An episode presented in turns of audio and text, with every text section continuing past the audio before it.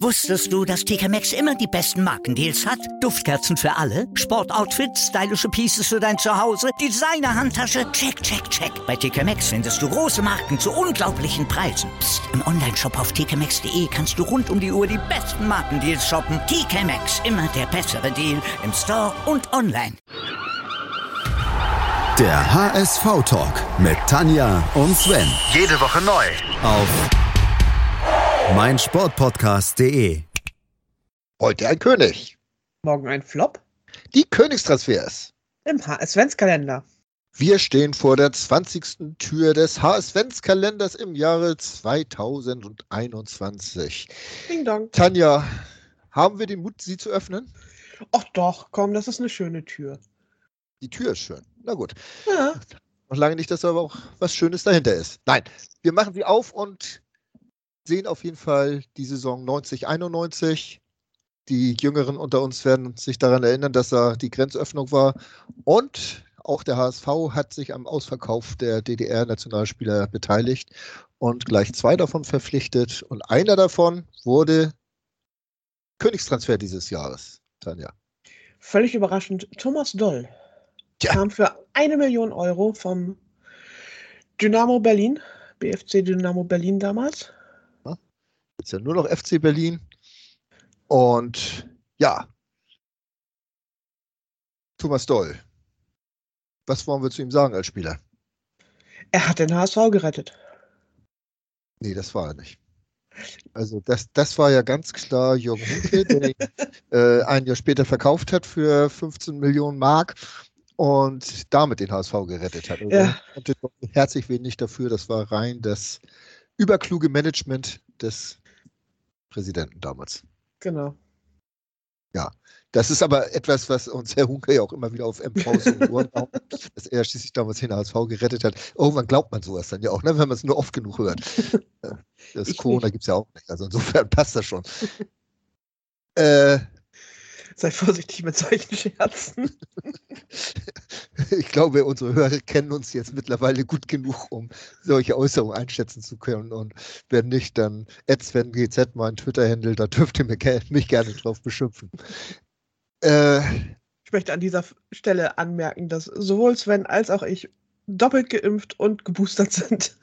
Ja, gut. Ja, okay. Wir haben uns jetzt geoutet, ne? Unser, Ja. unser Booster-Auto. Äh, was wollten wir jetzt eigentlich machen? Achso, Thomas Doll war das Thema. Äh, den gibt es nämlich. Und ja, Thomas Doll war ein herausragender Fußballspieler. Es war auch eine tolle Saison, also die Saison 90, 91. Trainer war Gerd Volker Schock, sagt heute, heutzutage keinem mehr was, aber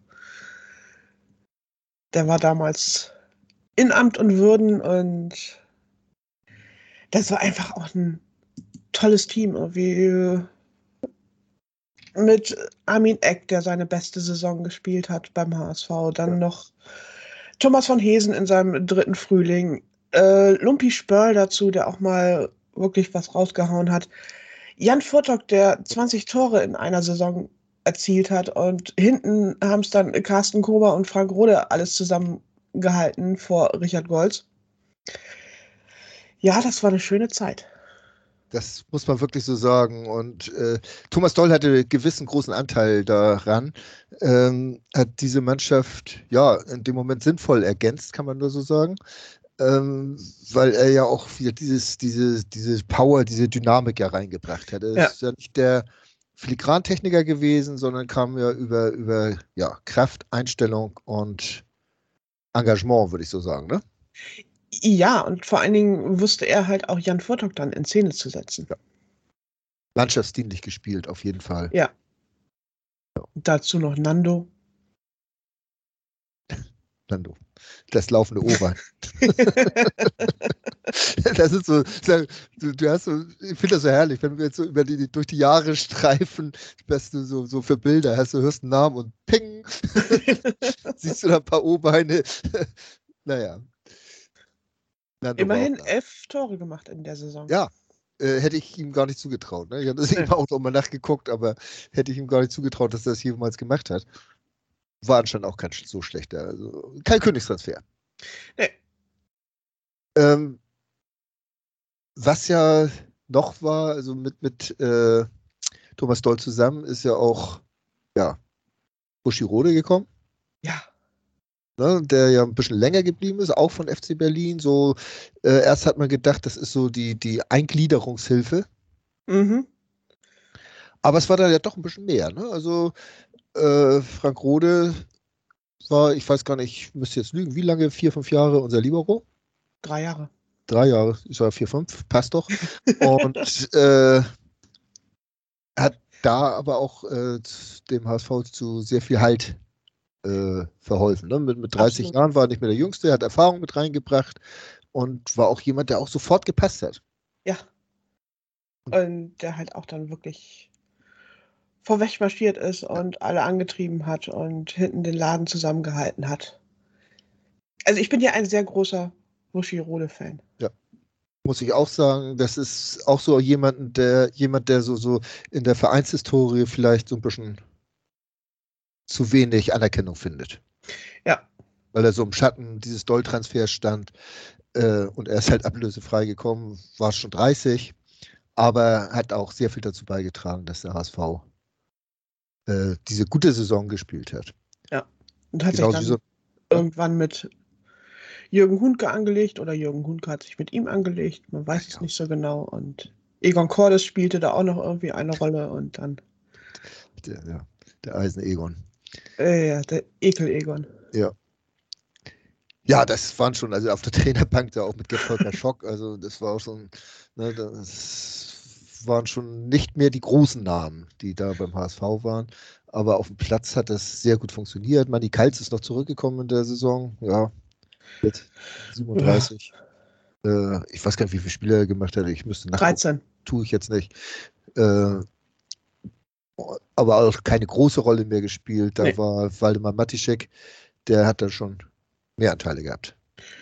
Ja. Ne? Der auch noch gekommen ist, ablösefrei von AG Auxerre oder auf jeden Fall steht hier auf Transfermarkt mit einem Fragezeichen. Wie viel es war, man weiß es nicht. Ja, auch Sascha Josefi dann so am Ende seiner Kräfte, hätte ich beinahe gesagt, aber seiner Karriere. Jo. Ja, und auf der Abgangsseite war da eigentlich nicht allzu viel. Äh, Hans-Werner Moser vielleicht, ich Job Keutka, den haben wir auch schon besprochen, äh, der ja schon im hohen Alter zum HSV gekommen ist und dann nicht an Golds vorbeigekommen ist, an dauerhaft.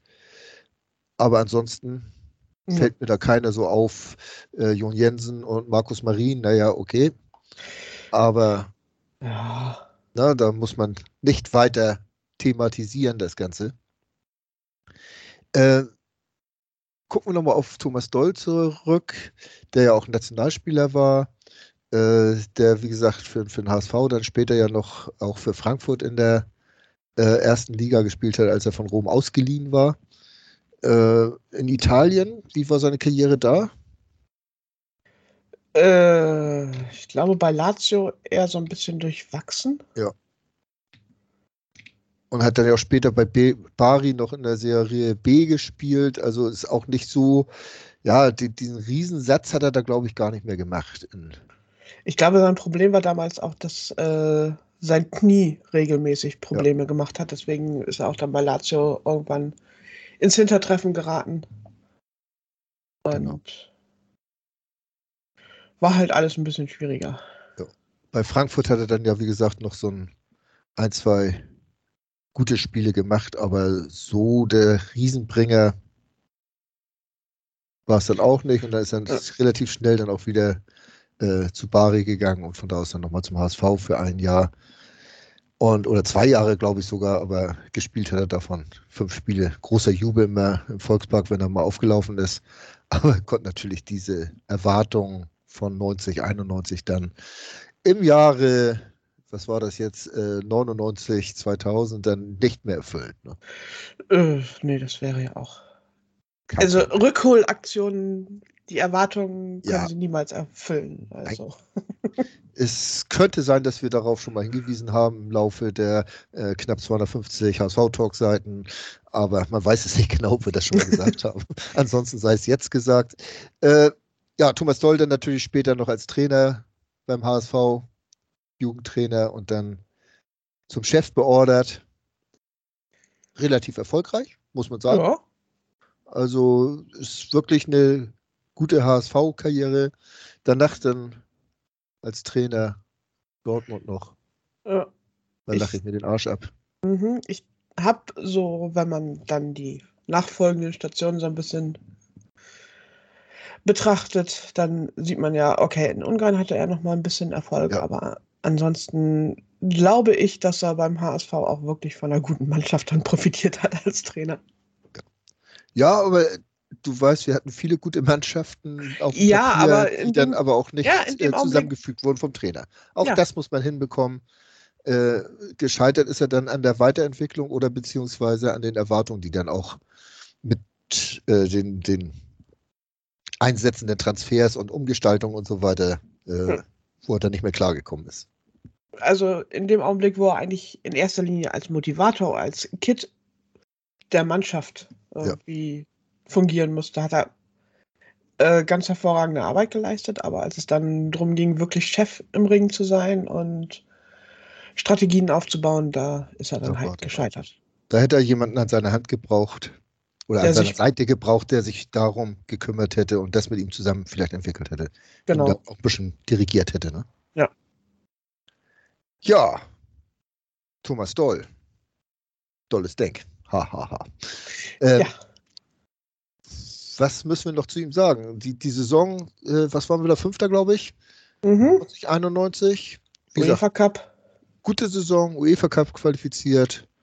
Und ja, Ja. dann hat Hunke uns gerettet und Doll war weg.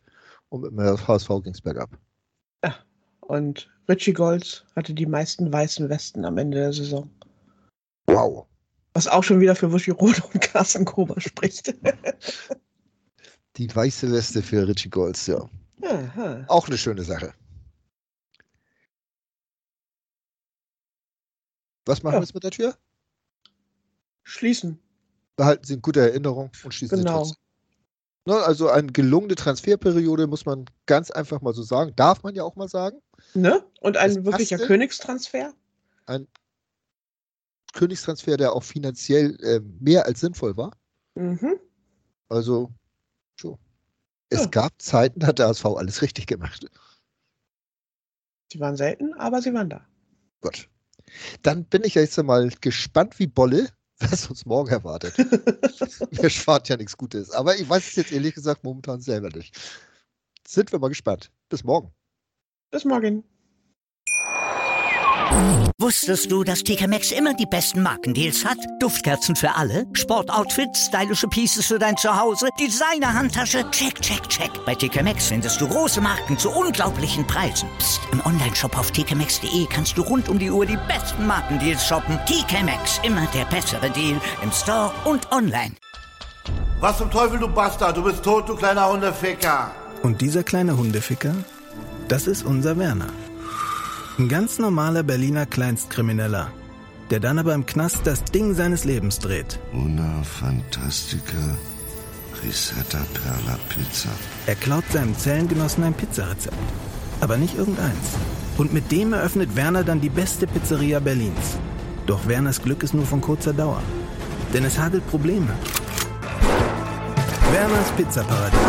Erstmals großes Kino- und Podcast-Format. Mit fetter Starbesetzung. Alina But, Kida Ramadan, Edin Hasanovic, Oliver Koritke, Ralf Richter, Ben Becker, Winfried Glatzeder, Anna Schmidt und viele mehr. Abonniert die Scheiße. Jetzt macht schon, mach! Der HSV-Talk mit Tanja und Sven. Jede Woche neu. Auf meinsportpodcast.de